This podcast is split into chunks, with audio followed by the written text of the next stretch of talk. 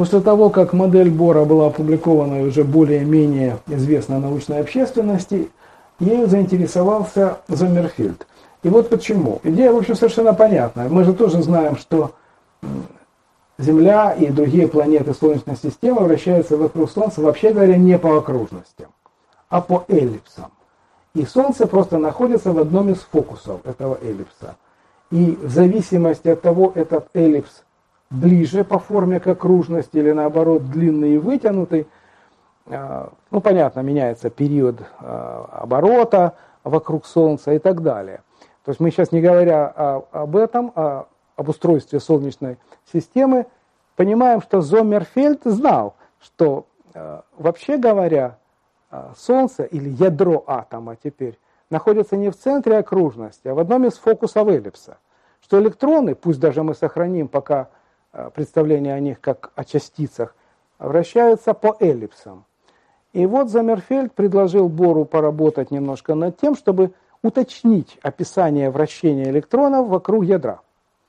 Уточнить тем, что приписать каждому из них определенную форму орбиты, понимая, что в зависимости от некоего числа а, орбита электрона либо более вытянутая, либо более круглая, ближе к окружности по форме. Форма эллипса меняется. Различие можно ввести, учитывая а, момент количества движения электрона каждого из них и приписав ему некое тоже дискретное, отдельное, новое и тут возникает новое понятие – квантовое число. Первое квантовое число, с которым столкнулся мир, это были вот эти номера стационарных орбит или номера энергетических уровней электрона в атоме, n, о котором я уже говорил, 1, 2 и так далее. Второе появилось квантовое число L, орбитальное квантовое число, вот в работе Бора и Зомерфельда. Это квантовое число описывает степень вытянутости орбиты, степень сплющенности эллипса.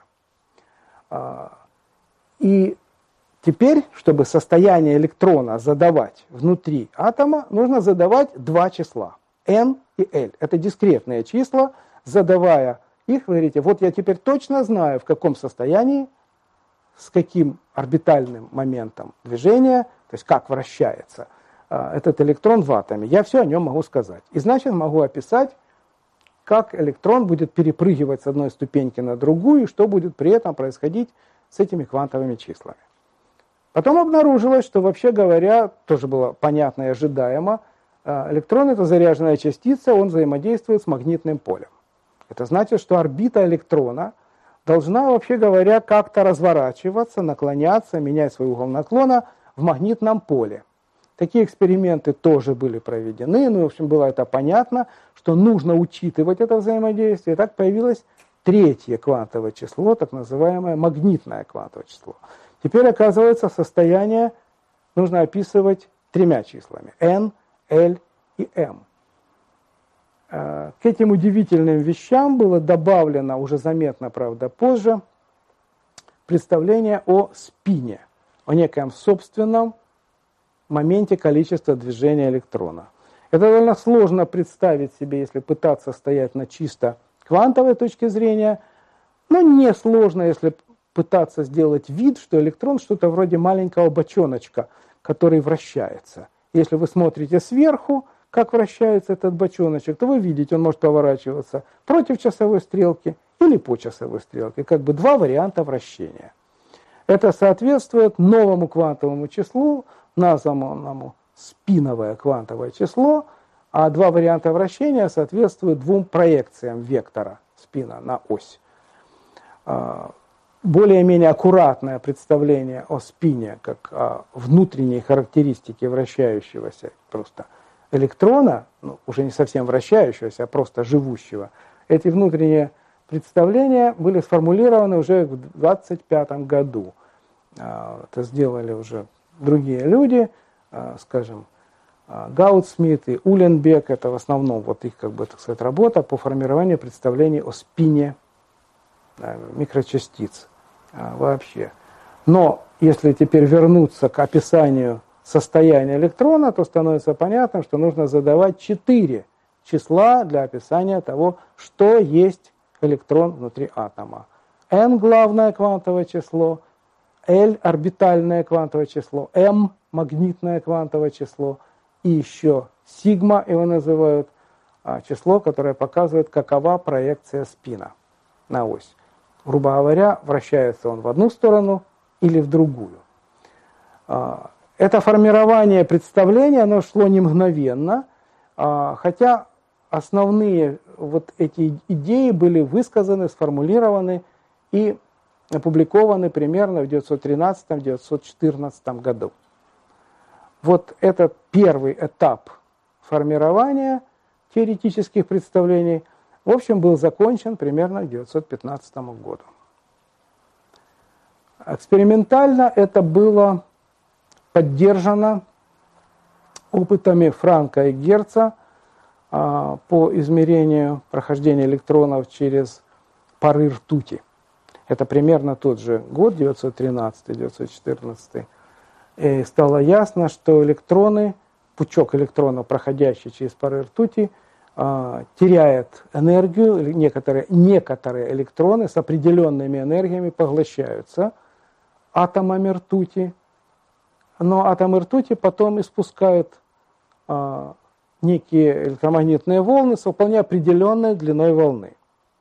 То есть как, как бы э, поглотив электрон, который принес дополнительную энергию атому ртути, атом ртути потом падает на место, возвращается в свое прежнее энергетическое состояние, испуская соответствующие э, энергии квант света. То есть это тоже показывало, что есть некоторые квантовые уровни внутри атома ртути. Точно так же, как в атомах водорода, существуют различные энергетические ступеньки, на которых располагаются электроны, обитающие в атоме и вращающиеся, условно говоря, вокруг ядра. Так что эти опыты тоже поддержали ту же идеологию. Но в общем можно сказать, что несмотря на явные успехи модели, описывающие достаточно хорошо и подробно состояние электрона в атомах, а, ее нельзя было назвать ни завершенной, ни теоретически обоснованной. Это была именно модель, не теория. Квантовая механика, которая будет строиться, начиная с этого времени, это теория. Это а, наука уже способна объяснять поведение квантовых объектов, хотя сложно пока сказать, что же такое квантовый объект, на основе некоторых математических представлений о самом объекте а, и об а, операциях, которые следует провести при его описании, а, и о тех уравнениях, которыми описывается изменение состояния, эволюция квантовых объектов. Вот совокупность этих всех историй и всех представлений, то есть что есть квантовый объект, что есть эти уравнения, сопутствующие его описанию – Каким образом происходит появление некого целостного образа, квантовый объект, живущий по квантовым законам. Что это за объект, что это за законы. А, вся эта наука, начавшись условно с 1913 года, в среднем, в основном или в целом, была сформирована и закончена как бы к 1927 году. По дороге предстояло сформулировать очень важные представления, а именно основной математический аппарат квантовой механики, будущий, был э, сформулирован в 1924-1925 годах. А в основном это труды молодого Гайзенберга и более зрелого, почти 40-летнего Шрёдингера. Это два совершенно разных взгляда на описание квантовых объектов, но, как было потом показано самим же Шрёдингером, эквивалентные взгляды. Вы можете представлять нечто как частицу или представлять нечто как волну.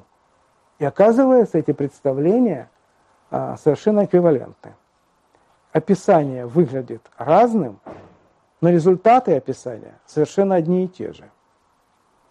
И огромный вклад в то, что же мы имеем в виду под квантовым объектом? Микрочастицу, расплывающуюся волну или это одновременно и то, и другое, внес молодой, 30-летний примерно, он был немножко старше своих соратников по построению квантовой механики, Луи де Бройль. Теория де Бройля, она была, по сути, буквально в одной-двух работах сформирована. Даже не теория, а некая идеология.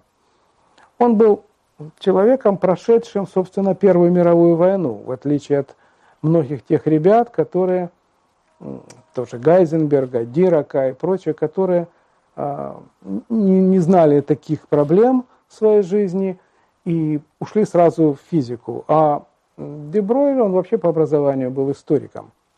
А, и, собственно, как бы особо не собирался заниматься физикой. Просто у него старший брат был физиком. И старший брат ему рассказывал, показывал и объяснял, что происходит интересно в современной физике. И идеи о, о том, что может быть частицей и почему она не может вести себя одновременно как волна, может быть, кстати, этому помогло и то, что отчасти э, гуманитарное образование было у Дебройля. Может быть, этому способствовало более такое широкое представление о том, что нет запретов на мышление. Что почему тот объект, который сегодня нам кажется частицей, не может одновременно проявлять какие-то волновые свойства. Эту идеологию свою Деброль э, рассказал своим научным руководителю, тот рассказал ее где-то на семинаре, все, так сказать, повздыхали, поухали, говорят, странно рассуждает молодой человек, э, но задумались. И через некоторое время стало ясно, что эта идеология, представление частицы одновременно как волны и наоборот, красиво называемая нынче дуализмом, двойственностью а, волна-частица, может быть как раз и объясняет очень многое в природе квантовых объектов. Может быть это и есть то самое недостающее звено, которого не хватало, чтобы понять, почему Почему работает первый постулат Бора? Ну, как я уже говорил, это стало яснее а, заметно позже, конечно, уже в 24 году. А, ну, это была одна часть, которая вошла необходимым составным элементом а, в дальнейшее будущее здание квантовой механики. А, много интересных вещей было придумано, когда люди общаются. Так всегда происходит, правда? Один человек может придумывать что-либо, но в обсуждении, в беседах появляется истина. Вот эта истина была понята, обдумана и сформулирована в разговорах Гайзенберга и Бора. И эта истина – первый кирпичик в здание будущей математической теории квантовой механики.